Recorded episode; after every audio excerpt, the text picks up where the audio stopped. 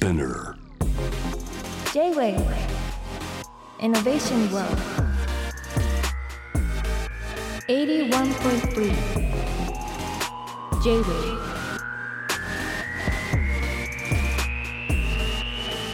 通りすがりの天才カートムがナビゲートしている JAV イノベーションワールド今夜のロードイノベーションはイノフェス2日目10月14日に体験型の作品タイプマンを出品してくれる伊藤圭介君をお迎えしていますこんばんはこんばんは。よろしくお願いします。圭介君はね名前はカタカナですねはい、アーティスト名は 本名は漢字なの？漢字です。ただ間違えられることが多くてカタカナです。結構名前のさそこでなんか捕まったっていう顔ししないでね 漢字だけの人と全部カタカナの人いるけど半々って珍しくない？いや僕の場合は、ううん。んまあまあ伊藤も本当はそのうん。カタカナにしたかったんですけど、うんうん。まあ、東ででなんていうかそこはアイデンティティだったんですけおど なんかアイデンティティを残しつつ間違えられないように下はカタカナみたいな。なるほどね。はい。じゃあ政治家が出馬する時と同じ考えだ。あそう。そ うわかんないけどね。いどね。はい。伊藤圭介君はですね一応じゃあプロフィールをご紹介しましょうかね。伊藤圭介君はですね、えー、1986年生まれで僕はね76年生まれなんで10歳差ですね。多摩美術大学グラフィックデザイン科、えー卒業された後メーカーのグラフィックデザイナーを経て現在は XR アーティストとして活動されております。これまでにベネチア国際映画祭やカンヌ国際映画祭世界最大の CD の祭典シーグラフなどで上映を行ってきてますね。はい。これちょっと全部読むのしんどいな。まあいろんなね賞を受賞されてます圭介君はね。これって何でしょう？やっぱアワードまずあれだよね。僕からするとなんか僕何年からだっけな？2000、ん？2009年ぐらいから僕 AR やってて、うん。その時ってまだアワード自体なかったんですよ。うんうんでもうあれですよね。今はもうこういう名だたるカンヌとかベネチアとかに部門があるってことだよね。そうですね、うん。結構前からあるみたいです。でそこに特にあれだもんね。えっとベネチア国際映画祭では4年連続ノミネートはい。すごいじゃないですか。はい。作品がさすごいメッセージ性とか結構問われないですか？ベネチアって。えーそうですね、うん。はい。あのーまあ毎回ですねちょっとやっぱり頭をひねりながらうん。新しい挑戦をするように、まあ頑張ってるんですけど、うん。そう圭介君はねこういうアワードにおいてはかなり先を行ってるんですけど一応僕は先生だった時代もあるっていうね 子供なんですけど。そうですね。一瞬先生やりましたね僕ね。えでも完全に追い抜かれてますけどね。ー、えーとんでもない、だ圭介君はだからいろんなあの今は XR アーティストですけどいろんなねあのキャリアがありますけどもまずでもこういうものに XR とかさ VR とかってそんなになんでしょう形のまだね定まってないものというか、うん。そういうものにね今興味持って作る人ってどんな子供時代を過ごしたのかなと思うんですけどね。あのですね、うん。僕はあの XR 始めた、まあ、きっかけは何かなって探った時にですね、小さい頃ですねぬいぐるみ遊びすっごい大好きだったんですよ。ほであのーまあ小さい頃ですよ。妹とか、うん。あとはその幼なじみの近所の女の子とかと、うん。なんか当時その「ライオンキング」のシンバのうん こうぬいぐるみとか持ってうんうん。こう遊んでて、うん。でそこで、まあ、僕はあの臆病な性格だったから、自分が前に出ずですね、うん。ぬいぐるみを通してコミュニケーションっていうのがすごい性に合っててですね、うんうんでなんかそういう成功体験があるんですよ。うはあ、はあはあ、でそれがなんか今の VR アニメーション制作にもそのまま思考として現れてるかなと思って。じゃあコミュニケーションなんだ。そうなんです。僕にとって VR は XR はコミュニケーションだと思ってるんですけど。ああなるほどね。あじゃあ何かの作品に影響を受けてとかの前にそういうコミュニケーションとか遊びがあったんだ。そうなんです、うん。やっぱりそのななんていうか VR のすごいところってインタラクションがあるっていうところだと思っているので、うん。それがもうぬいぐるみ遊びとそっくりだったとうん、いう感じですね。確かにね。あでもその指摘はいろんな人が人形っていうものに対して例えば能楽師とかねあのなんでしょう文楽とかで言うとねあの人形浄瑠璃とかそういう人もなんか結構ねアバターとの共通点を見出したりされてるからうん。それは結構実はあれかもね新しいけど日本人の中にはあるものかもしれないですよね。うん僕にはすごいこう、なんか唯一その人とつながりやすい方法だったんですねじゃあなんか別に外的要因としてこの作品引っ張られてってこともないですか？作家になるということに関しては。特に僕の場合はまあないですね僕自身がぬいぐるみをまあキャラクターをですね作ってでそれで世界中のみんなとぬいぐるみ遊びをしてるみたいな感覚で作品作ってますね。うんそうか。そのぬいぐるみ自体も作ってんだもんね。でそこに入ってもらうんだもんね VR はね。そうです。シチュエーションやストーリーや全部僕がこう作ってぬいぐるみ遊びを壮大なぬいぐるみ遊びをしてる感じですね。なんかさテクノロジーその僕ね圭佑君の初期の作品とかも見たんですけど普通にアニメーターアニメの作品を作ってた時代があるでしょ、はい。大学生とか。でやがてデジハリデジハリとか入るけどそのテクノロジーにギアが入ったのはなんでなんですか？いや僕はそのやっぱりキャラクターを作ってでそれをこうまああの見たり触れたりできる形にしたいなっていう欲がすごいあったんですけど、うん。まあ、当時は VR なんてものはなかったので、うん。まあ、スクリーンの中でこうアニメーションを作ってそこでまあ満足ではあったんですけど、まあ、VR っていうまあ表現に触れてですね、うん。いやもうこっちの方が絶対にその僕の求めてるものとしてはベターだってなってでそこからもう VR のテクノロジーをもう一気にこう学び始めたそれって何年ぐらいですか？5年前です。5年前？あ結構最近かな。ええに初めて VR で Oculus とかですか？おえーっと Oculus。僕は Vive から入りましたけど。あなるほど。はい。でもそのあれかちょっと僕の中では段階があると思ってて結構最近またメタバースって言って結構最近から入る人もいるけど、うん、VR のあれですね結構民主化が起こった時のに体験したんですね。うん、多分そうですね。うんそうなんだ。まさに没入感だもんね、うん。そのなんだろう自分の主観で入れるのが大きかった。そのかぶった瞬間にそのものになれるじゃないですか、うん。ぬいぐるみ遊びでいうところのぬいぐるみ当事者になれるじゃないですか。うん。それが衝撃だったんですかね。うん。いやもうなんか目の前で自分の最初はそのアメリカのペンローズスタジオの作った「アルメット」っていう VR アニメーションを初めて見たんですけど、うんうんうん。まあ、キャラクまあ、チューリの少女がテーマになっていてでキャラクターが目の前で動いててでも完全にもうそれを見ながらうん。自分のさもうキャラクターにもう脳内で置き換えちゃってて動いてる風に見えちゃっていやもうこれはやりたいこれやりたいってなってもう速攻 VR の世界やってう感じでした。ん。そうやりたいからデジハリに再入学したって感じなのかな、デジハリではなく、その時はあの、うん。VR プロフェッショナルアカデミーっていうまた別の学校あにそうなんだ。速攻その日中に申し込んで。デジハリは何その前後？前です。前なんであだそこでデジタルには触れてて、はい。でその次に VR にステップアップしたんだ。そうなんです。へえ。すごいね。すごい高学心っていうか。でもさなんかその VR アーティストを目指してでも最初フリーランスでやってたってこと？はいそうですね、もうデジハあの大学卒業してで1年、まあ、あのメーカーでグラフィックデザイナーをしていた時期があって、でうん。1年ですぐ辞めてでデジハリでこう CG を、まあ、学び直してっていう、うん。でそこからあの CG の短編アニメーションを作ってたんですけどしばらくして大体まあ5年くらいですねして、まあ、VR っていうのに出会ってそこでこう切り替えたっていうう感じです。ん。そのさ今の今もう作品を連発しているその毎年作るっていうもうね流れの中にいると思うんですけどそこに入る前ってえ結構僕もそうなんですけどいろんなこと頼まれるじゃないですか。アーティスト寄りのこととか。でもそういう方向はあんまりしっくりこなかった？やっぱり自分のものを作りたい。やっぱりキャラクターが作りたいんだなっていうふうに、まあ、こうクライアントワークをしながらもずっとモヤモヤしていて、うんで自分に正直に生きようって5年前に思ったんですね。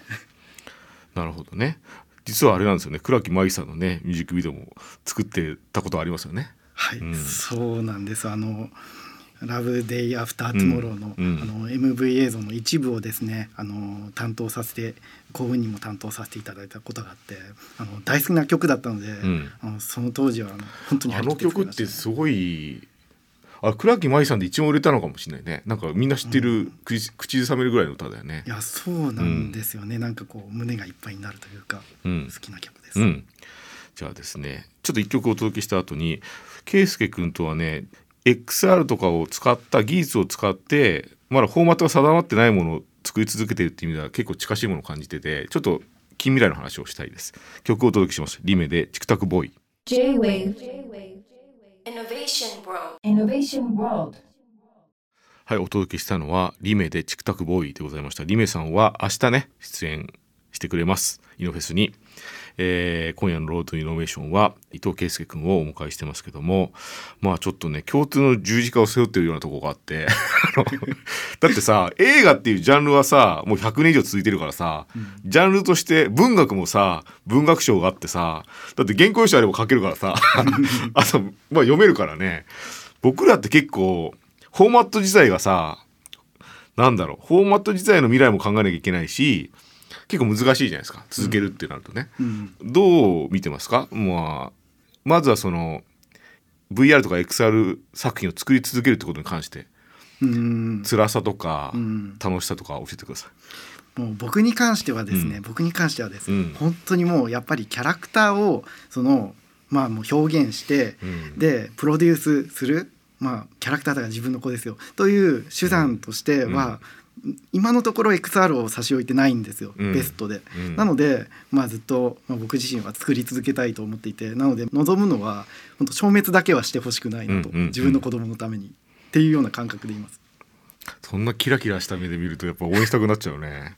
多分その今のさ話ってやっぱり原稿用紙が一番しっくりくる人もいればさ VR 多分一番しっくりきてんだね。うん。そのやっぱ中に入れるっていうことと、うん。それも込みじゃないとやっぱり完結しないんだねもうね。圭介君の世界はね。ちゃんと関わってっていうのがすごい大事なんですね。なんかだってね圭介君を作る作品ってなんか普通のキャラじゃないんだよ。やっぱりなんだろうその動力がさ明確だしあと制約がやっぱりちゃんと VR って制約の世界だからさだ心心音でねつながったりとか何かしらのその僕らのなんだろうな同期するにもまだた足らない部分をやっぱり想像力とか、えー VR の世界でのなんだ設定としての共通項が現実とないとさ繋がんないでしょ、そこをやっぱちゃんと考えてキャラクター設定しててそこまで考えてる人はあんまいないよね。うんだから V そういう VR とか XR が一番しっくりきてる表現なんだろうなと思いますけどね。うん。だからなくなったら嫌だね。そうですね。他に探さないといけないですね。でもちょっとでもこの延長線上のことになっていくんだろうけどね。うん。うん。思いますけどね。えっとちょっと話変えるようで変わんないんですけどビジョンプロって見た最近？はいあの注目してます。ああれやっぱりちょっとまあ次っていうかまあ進化の流れの中でその自分の作品をビジョンプロの中で何か作るっていうのはイメージ湧くうん、そうですね。やっぱりあれのこう一番目玉って、うん。ハンドトラッキングの精度かなと思って、まだやったことないんですけど、なので、まあ、そうなってくると、まあ、僕の場合キャラクターを作るのでその関わり方がですね、うんうん。もっともっとスムーズになるんじゃないかって想像しちゃっててなんか手つないだりとか撫でてあげたりとかなんかそういうあったかい表現がもっとできるんじゃないかなと思って。そうだよね。そう。圭介君はそういう人間のなんかねアフォーダンスっていうか人間が本当にやるである行為もね結構大事にしてるよね。うん。だからなんかビジョンプロってで人間が指さしたらその方向にさ検知できるからね、うん。あと握ってるこの大事なのは画面の前に手を出さなくてもいいってことだよね、うんうんうん。その画面から手を離れてても検知してるっていうことがうん。ノールックだもんね、うんうん。ノールックのハンドジェスチャーをどういうふうにね物語に取り込むかっていうね。もうやばい考えてんだ。そうですね。いや面白そうだよね。えーはい、これはねちょっと作るものをね越しにちょっといろいろ会話したいですが、えーあとねあれあれどう思った？スフィアはい、YouTube で見ましたけど、うんめちゃめちゃすごいですね。すごいよね。はい。あれだけ大勢の人が、うんうん。まあ一気にこうイマーシブな体験できるって、うん。もうなんか VR やってる人間にとってはうん悲願じゃないですか。あやっぱそうだよね。そうですうんそうです。そうなんだよでそれがあの規模でドカンと出てきて、あの突然出てきてしまってびっくりしてます。あじゃあやっぱそれもただ一言じゃなかった？いやもちろんです、ね。あー。はい。僕ねなんかあのシドミードっておじさんがいてさその人はあのブレードランダーとかの考えた人なのね。でその人と僕対談したことがあって一個言われたのは「君は確かにすごい」ってなんか見てくれて作品とか。ですごいけど君はあれだよっつってみんなが肉眼で君は言ってるようなことをみんながそこにいる人みんなが体験できるようになったら君はようやくスタートラインに立てるよって言われてまさにスフィアそうなんだよね。肉眼でみんなが見えるじゃんね、あれやっぱりまあどっかの過程でね僕らもそこに行くだろうけどそこちょっと一つのね上限って意味だとあそこで何かやるっていうのはねあるよねイメージね。はい。もう僕の夢になりましたね。いつかスフィアで本当だよね。できるコンテンツを作ってみたい。本当だよ。あれは本当多くのねあの、まあ、VR やってる人それでなんか作品を作ろうと思ってる人を勇気づけだと思うね。うん。肉眼でできんだっていうね。うん。圧倒的楽ですよね。ね。はい。僕はね ここですやの話ばっかりして申し訳ないけどなんかさみんなが U2 撮ってたのお客さんが、で他のお客さんが後ろから撮ってんだけど最初前にいたお客さんが U2 のボノとかをさ拡大して見てたの。でもなんか違うなって前の人が思って弾いたんですよ。弾いて全体を取り出し始めたの。全体を取らないとこの体験を把握できないと思ったんだよねその瞬間に。あれってもうもう人間のさ脳がアップデートしした瞬間だなと思って、うん。ああいうことだよね。うんうん。多分ボノだけを映したのが映画なんだようんうんで弾いて全体を映せるようになったのが次に僕らが描きたいものだよね。うん。あれはだから興奮したよね。うん。はい。なんか はい。じゃあねえー、あとあれか。じゃあ現状ではい。どういう機能があったらいいかっていう話もしたいな。なんか現状さ VR 体験する時に2つのコントローラーあったりするでしょ？うん。まあビジョンプロで手が操作できるってのもあるけど、うん。他に何かありますか？僕は、うん。あのキャラクターとハグがしたいんです、ああほうほうほう。こうリアルなハグができるような機能が欲しいで、ね。実際のこうなんか体温をもう感じるような。あでちゃんと没入して。でなんか初めて見た CG アニメーションっていうのは僕の場合トリ「トイ・ストーリーで」あでその時の見た第一印象っていうのがなんか冷てえなって感じだったんです僕の場合はですよ。